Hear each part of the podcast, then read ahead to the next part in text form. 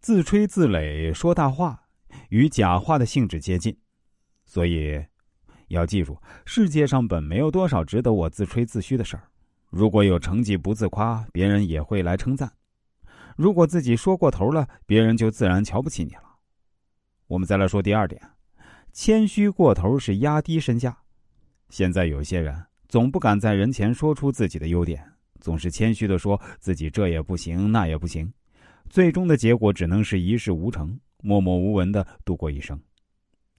古代的有识之士常把自己比作千里马。当碌碌无为一生后，却埋怨世上的伯乐太少，没能发现自己，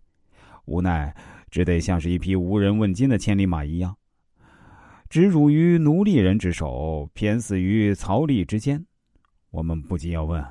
你既然认为自己是千里马，那为什么不主动去找伯乐推销自己呢？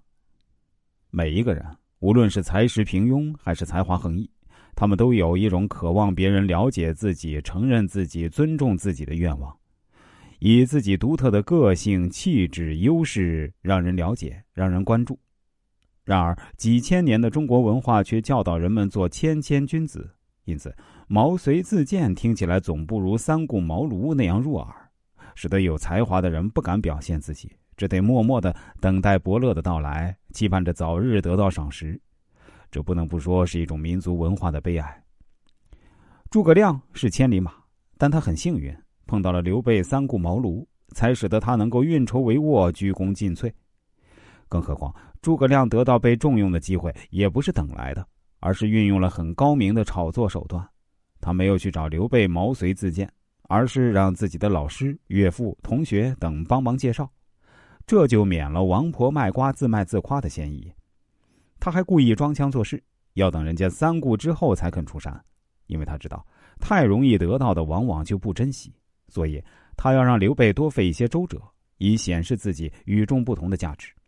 可以说，他把自我推销、自我炒作发挥到了极高的水准。有些人总是说什么“真人不露相，露相非真人”，那试问，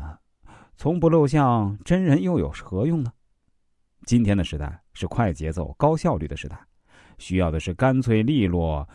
果断敢行。时间那么宝贵，人们忍受不了那种吞吞吐吐、羞羞答答的谦逊，不愿意听那种婆婆妈妈、弯弯绕似的自谦之词。你行就来干，不行就让开，